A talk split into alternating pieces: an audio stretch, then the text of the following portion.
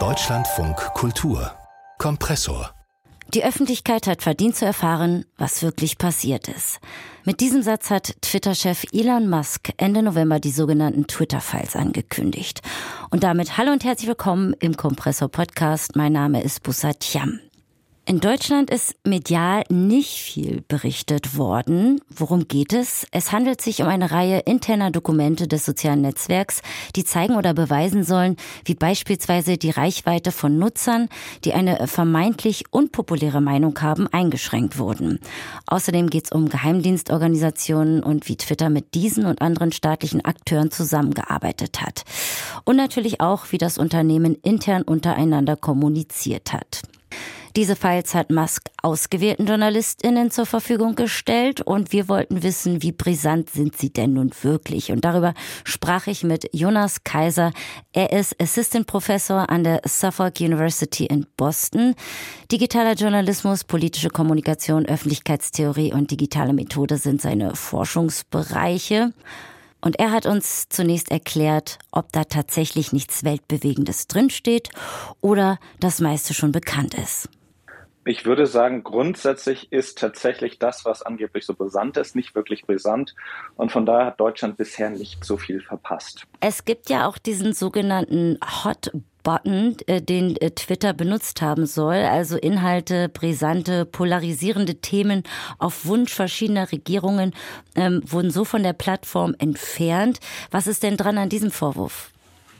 Naja, es gibt bestimmte Themen und die hat Twitter aus den Erfahrungen von vergangenen Wahlen beispielsweise, aber auch anderen Desinformationskampagnen natürlich äh, sich überlegt, dass sie das anders behandeln wollen, dass sie bestimmte Themen anders behandeln wollen als, sagen wir, ein Fußballspiel.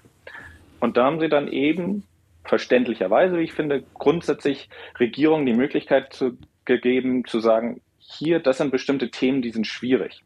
Grundsätzlich, aber das würde ich auch hinzufügen wollen, ist es aber natürlich schon fragwürdig und diskussionswürdig, wenn Twitter eben Themen von Regierungen nimmt und die dann anders behandelt. Grundsätzlich kann man natürlich sagen, ist das okay, aber das muss transparent kommuniziert werden. Hm. Wenn wir da auf die äh, Präsidentschaftswahlen schauen, kann man da sagen, dass sie denn ähm, sowohl die äh, Democrats als auch die Republikaner gleichwertig behandelt haben? Das kann man natürlich schwer sagen. Also grundsätzlich weiß man jetzt durch diese Twitter-Files so ein bisschen, dass beispielsweise ähm, die beiden Kampagne eben sich an Twitter gewandt hat und gesagt hat, könntet ihr nicht bestimmte Tweets runternehmen? Bei den Tweets handelte es sich dann vor allem eben um äh, Tweets, die eben die Joe Bidens Sohn Hunter Biden betrafen und der eben gerade in dem Moment so quasi im Zentrum des Orkans der Verschwörungstheorien standen, weil es gab so seinen Laptop und der Laptop wurde in, äh, wurde, der war dann von einem, naja, so einem kleinen Reparaturladen, der hatte den irgendwie und dann wurde der über mehrere Wege quasi von ähm, Fox News gekauft und dann ist er kurzweilig auf dem Weg dann verschwunden und jedenfalls, da gab es dann ganz große Diskussionen und Verschwörungen drumherum, was eben in diesem Laptop ist und was nicht darin ist. Und das wurde am Anfang von Twitter eben wie eine große Verschwörungstheorie behandelt. So wirkte das zu dem Zeitpunkt kurz auch. Also, dass es diesen Laptop überhaupt nicht gibt. Mhm. Und sie dachten, das wäre quasi von der russischen Regierung quasi wieder so, so eine Kampagne, um Zweifel an der Wahl, Wahl zu sehen. Mhm. Und quasi der Knickpunkt oder der, der, der, der wirklich wichtige Punkt hier ist eben, dass dann Twitter tatsächlich auch ein paar Tweets gelöscht hat. Aber diese Tweets waren dann in der Regel Nacktbilder von Hunter Biden. Mhm. Nun hatte aber, muss man ja, Twitter ja auch teilweise, wenn ich richtig informiert bin, äh, vorübergehend zumindest die Konten der konservativen New York Post gesperrt, die auch über diese Geschichte berichtet hat. Und darüber haben sich ja im Nachhinein auch viele Konservative aufgeregt. Haben die da nicht einen Punkt gehabt? Auf jeden Fall. Man muss fairer, also zur Einordnung, eben, es gab dann der, die erste, die New York Post war die erste Zeitung, die eben quasi einen Artikel dazu hatte. Und dieser Artikel wurde dann eben von Twitter kategorisch gesperrt. Also den konnte man als Nutzer, Nutzerin nicht teilen. Ähm, und insofern war das schon ein sehr, eine sehr drastische Maßnahme, die da ergriffen wurde. Und die ist meines Erachtens auch falsch.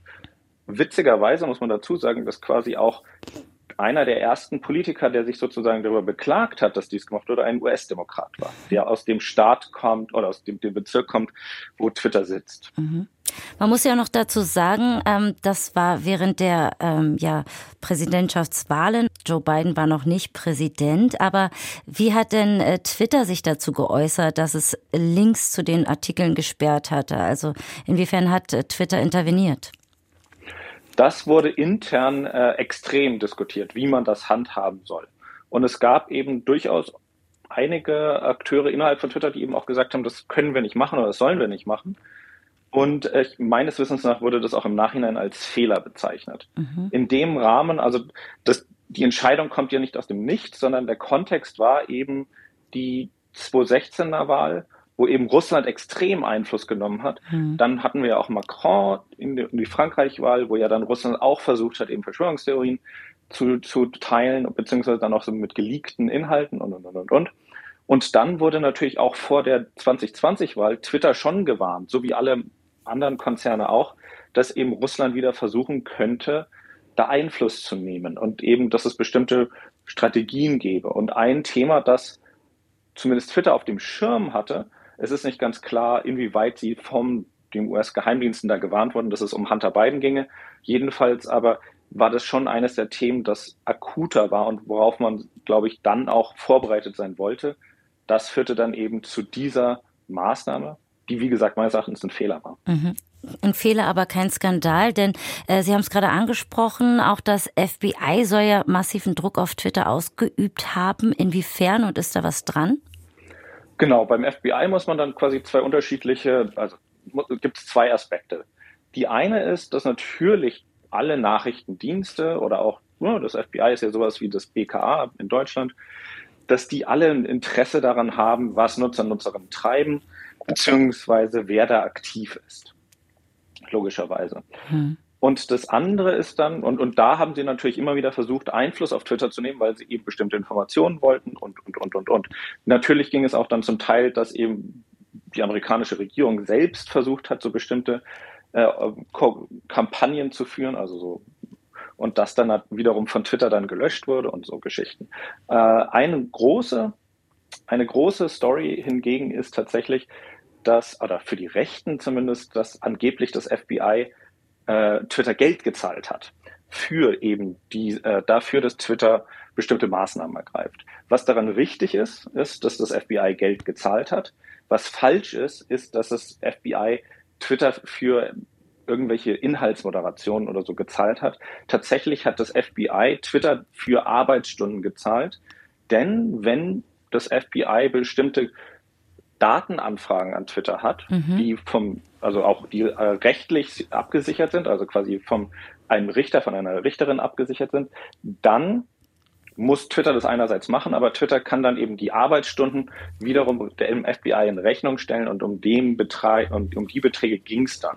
Das sind quasi zwei unterschiedliche Aspekte, die dann häufig eben in Verschwörungstheorien zusammengewürfelt werden, weil man dann sagen kann, ah, das FBI zahlt ja Twitter, also muss da ja was dran sein. Und wie steht es um den Vorwurf des ähm, Shadowbannings? Also da geht es ja um bestimmte Accounts, um deren Reichweite zu drosseln. Inwiefern ist das geschehen? Shadowbanning, da muss man jetzt mal präzise sein, mhm. weil Shadowbanning an sich ist eigentlich ein, ein meines Erachtens nach sehr problematisches Tool der Inhaltsmoderation, denn es bezeichnet grundsätzlich eigentlich die Aktivität von sozialen Medien, dass sie sagen, na, Nutzer, Nutzerinnen können ihre eigenen Posts, ihre eigenen Kommentare zwar sehen, also alles, was sie auf den Plattformen machen, können sie sehen, aber sonst niemand anderes. Der Effekt ist eben quasi ein Schattenbann. Also mhm. quasi, dass man quasi gebannt ist, weil niemand kann ja die eigenen Inhalte sehen, aber man selbst hat, weiß das nicht. Also man selbst ist immer unter mhm. dem Eindruck, dass quasi alles okay ist, aber ne? so. Äh, wohin, wo in dem Rahmen jetzt über Twitter geredet wird, das ist kein Shadowbanning. Weil im Rahmen von Twitter wird beispielsweise über algorithmische Deamplifi Deamplifizierung geredet. Also quasi, dass Algorithmen die Inhalte von bestimmten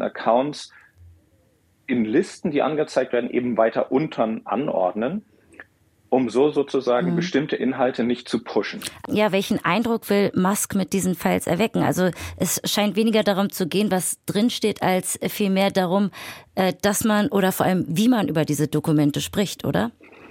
Ganz genau. Es geht darum, quasi einen bestimmten Diskurs zu bestimmen. Es geht einerseits darum zu sagen, naja, das alte Twitter, das war quasi alles verschlossen und man wurde benachteiligt und und und und. Und jetzt ist Elon Musk jetzt da und dort läuft es anders. Und quasi ein Signal, um dass es anders läuft, ist quasi hier, wir sind ja ganz transparent. Im gleichen Atemzug natürlich, ne? also es wurde ja unter anderem darüber sich beklagt, dass eben bestimmte Accounts eben von Algorithmen anders behandelt werden würden. Aber meines Wissens nach, oder es gibt Anzeichen dafür, dass das ja jetzt genauso läuft. Also es ist eben quasi eher eine, eine Heuchlerei in dem Sinne, oder es ist, wirkt so, als dass es da quasi wirklich neue Taten gibt oder dass es dieses Algorith die algorithmische Behandlung nicht so geben würde. Mhm. Und der zweite Punkt ist natürlich dann auch eine gewisse Anbiederung eher an rechte Kreise in den USA.